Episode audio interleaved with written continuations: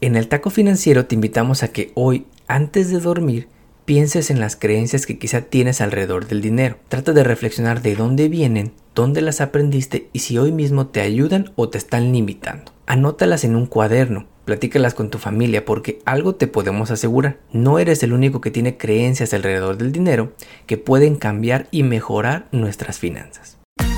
En el Taco Financiero Podcast Hablamos sobre el poder de la educación financiera, economía y finanzas. Analizamos lo que está pasando en la economía y cómo afecta a tu bolsillo para que puedas tomar las mejores decisiones que beneficien a tu economía familiar. Prepárate, porque todo esto y mucho más escucharás solo aquí, en el Taco Financiero Podcast, junto al economista Enrique Castro, el mejor podcast en español sobre economía y finanzas. Bienvenidos. Hoy es lunes 3 de abril y en el Taco Financiero estamos muy contentos porque esta semana iniciamos en Estados Unidos el mes de la educación financiera. Y cada semana durante el mes de abril te vamos a platicar sobre las cosas más importantes que debemos saber a la hora de hablar sobre educación financiera, sobre dinero, sobre crédito, sobre ahorro y sobre inversión. Y además te tenemos bastante contenido para que este mes te pongas como meta conocer más tus finanzas personales y hablar más de estos temas en casa. Esta semana vamos a pensar mucho sobre la relación que tenemos con nuestro dinero y cómo podemos cambiar nuestra mentalidad para ver el dinero sin tantas emociones negativas. Además, el próximo lunes tenemos preparada la entrevista del mes con MyBamboo, un banco digital en Estados Unidos que le permite a los latinos abrir una cuenta de banco sin necesidad de contar con un número de seguro social. Después, el martes 11 de abril tendremos un Instagram Live con nuestra amiga Irene Kelly, directora de educación financiera en la non-profit de California llamada Women Economic Venture, para hablar sobre inclusión financiera dentro y fuera de Estados Unidos. Cerraremos el mes con una sesión completamente gratis el próximo martes 25 de abril llamada Cómo tomar el control de tu vida financiera. Te contaremos más detalles en nuestro próximo episodio. Antes de comenzar nuestro episodio sobre el dinero y las emociones, la semana pasada nuevamente una escuela en Estados Unidos sufrió de un tiroteo que le quitó la vida a seis personas inocentes esta vez en la ciudad de Nashville, en Tennessee. Y una vez más estamos hablando sobre control de armas, sobre los republicanos diciendo que lo mejor es llenar las escuelas de policías en vez de prohibir a cualquier niño de 18 años comprar un rifle de asalto diseñado para la guerra. Y no solo son las familias de los fallecidos quienes quedan marcadas de por vida, Existen estudios que demuestran que los compañeros de clase que sobreviven a estos tiroteos sufren faltas escolares y reprueban cursos hasta dos años después de un tiroteo. Y en el largo plazo, estos estudiantes tienen menos probabilidad de graduarse del high school y entrar a la universidad. En junio del año pasado, luego del tiroteo en Uvalde, Texas, te platicamos sobre el impacto económico de los tiroteos en las escuelas de Estados Unidos. Te dejamos el link en las notas de este episodio.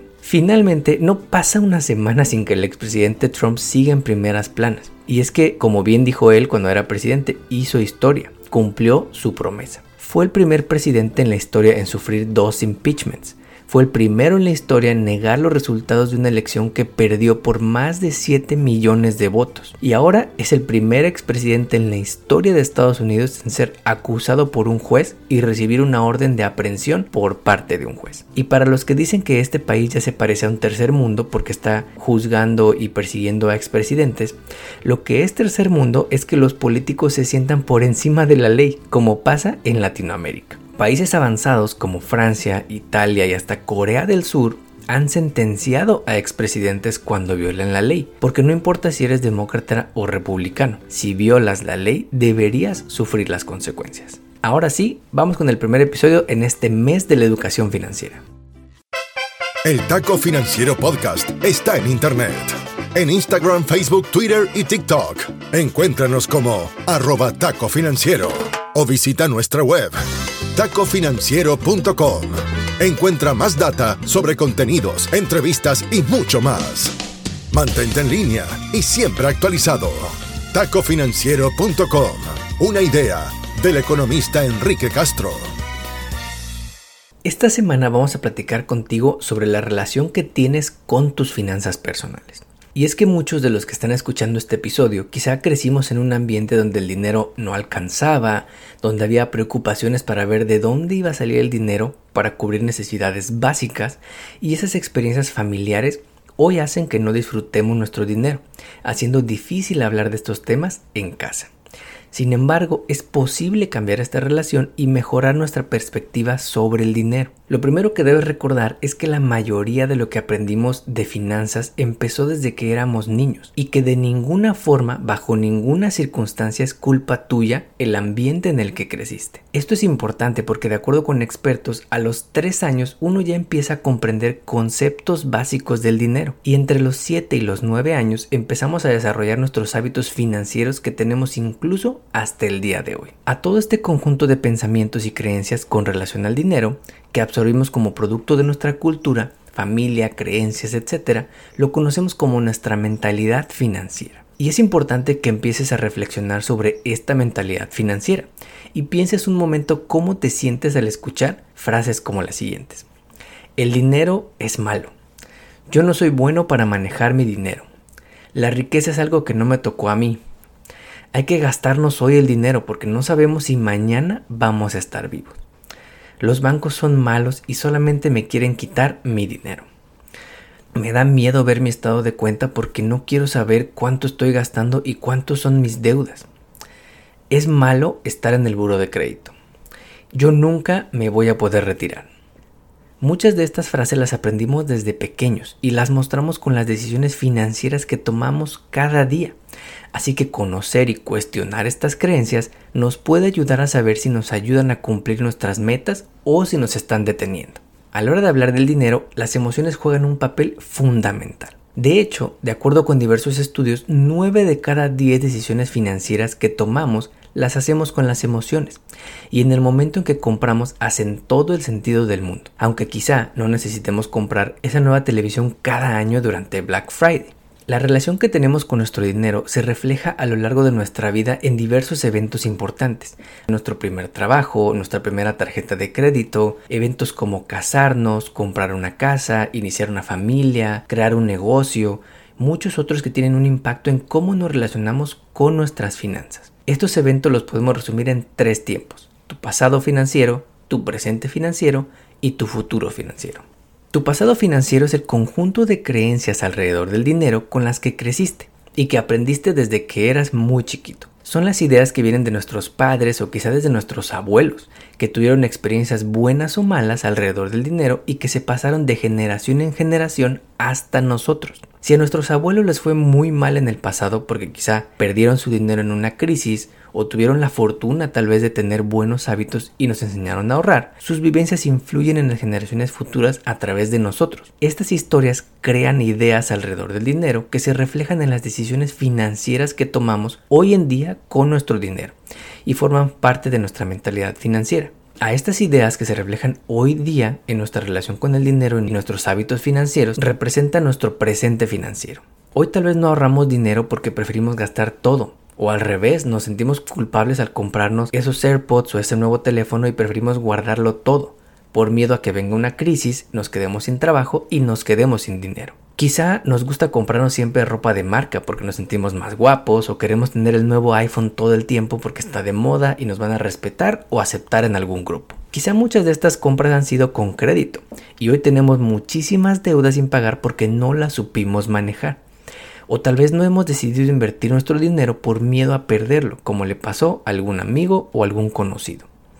Todos estos comportamientos actuales representan nuestro presente financiero, que viene de lo que aprendimos pero que nos está afectando o beneficiando literalmente mientras escuchas este podcast. Pero como todos, tenemos sueños y metas que nos gustaría cumplir, es decir, nuestro futuro financiero. ¿Alguna vez te has preguntado cómo te ves en 5 años, en 10, en 30, en 50 años? Tal vez te ves con una casa propia, sin pagar renta, o libre de deudas, viajando por el mundo y conociendo muchos lugares nuevos, o con una vida digna cuando te retires porque tienes suficientes ahorros y no dependes del gobierno o de tus hijos. Este es el futuro financiero que muchos buscamos, y esas metas nos sirven tenerlas presentes porque para llegar a ellas hay acciones que hoy mismo podemos tomar, cambiando si se requiere ciertos hábitos financieros y nuestra mentalidad financiera para llegar a ellas. Y para eso necesitamos conocer nuestros números. Aunque no te guste o te dé miedo abrir ese estado de cuenta, necesitas los números en tu vida. Los números reflejan la realidad que tenemos, nuestros saldos de ahorro, de deuda, de ingresos y de gastos. Nos sirven para medir ese progreso hacia nuestras metas financieras. Es importante que te tomes un momento para pensar en tus números y tengas el hábito de revisarlos constantemente. Checa tus cuentas de banco.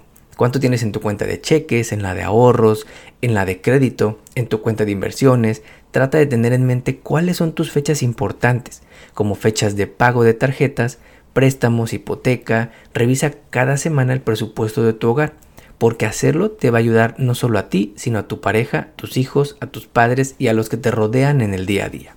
En el taco financiero te invitamos a que hoy, antes de dormir, pienses en las creencias que quizá tienes alrededor del dinero. Trata de reflexionar de dónde vienen, dónde las aprendiste y si hoy mismo te ayudan o te están limitando. Anótalas en un cuaderno, platícalas con tu familia porque algo te podemos asegurar. No eres el único que tiene creencias alrededor del dinero que pueden cambiar y mejorar nuestras finanzas. También hoy inicia el compromiso de conocer más tus números, tratando de responder a preguntas como las siguientes. ¿Cuánto dinero ganas al mes en todo lo que haces, trabajas o vendes?